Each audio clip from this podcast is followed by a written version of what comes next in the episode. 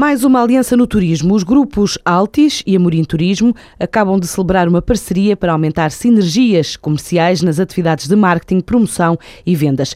Francisco Moser, o diretor-geral de operações do Grupo Altis, fala de algumas mais-valias. Basicamente, esta parceria é de natureza comercial. Portanto, o objetivo é que na área de marketing, promoção e vendas nós possamos, com este conjunto de hotéis, alargar a nossa oferta e captar mais clientela.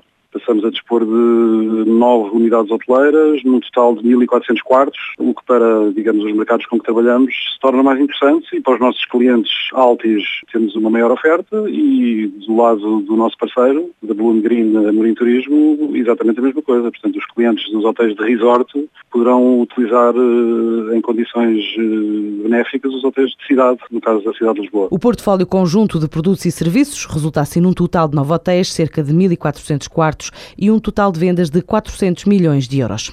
A entrada em novos mercados, desde a Ásia, África, América do Sul até final deste ano, está nos planos da Water Evolution, a marca de acessórios e torneiras com algumas linhas desenhadas por arquiteto Souto Moura, tem permitido à Padimat crescer a dois dígitos nos últimos cinco anos, desde que apostou na expansão internacional.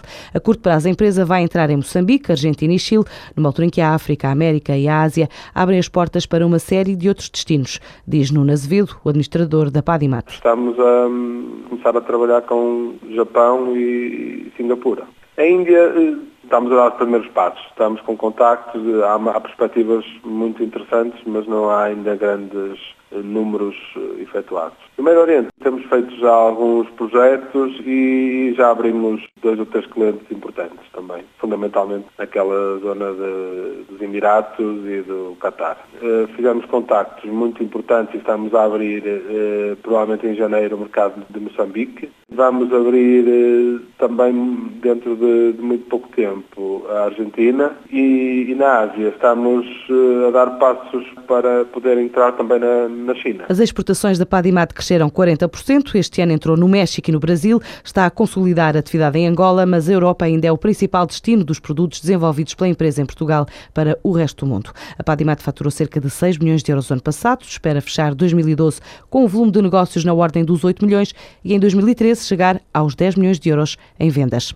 A nata das indústrias aeroespacial, aeronáutica e defesa está reunida na Convenção Anual da Associação Europeia que representa o setor. Dois dias no Centro de Congressos de Lisboa para conhecer quase meio milhar de presidentes executivos de grandes grupos eh, multinacionais como a Airbus, a Boeing ou a Rolls-Royce, no momento em que Portugal acolhe um dos principais projetos de investimento do setor, com a instalação da Embraer, a terceira maior empresa do mundo de produção de aeronaves. É uma obra avaliada em cerca de 20 milhões de euros, realizada por duas empresas do universo DST, motivo de orgulho do presidente executivo do grupo, José Teixeira. É um envolvimento muito grande, foi uma obra muito feliz para nós, uma experiência extraordinária porque o cliente é um cliente sofisticadíssimo, a Embraer.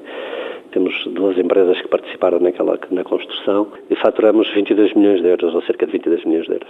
Hoje ter obras de 20 e poucos milhões, se for olhar o histórico deste ano, não terá obras públicas deste valor. O investimento parou, por aí simplesmente. É este o foco do grupo, é tentar encontrar diferentes portas de entrada de negócio, ter competências para fabricar produtos e serviços que o consumidor consome. E, portanto, é nesse foco que nós temos alimentado o nosso sonho. Para já, segue até amanhã este encontro na Junqueira de um setor que ao todo gera um volume de negócios na ordem dos 170 mil milhões de euros por ano.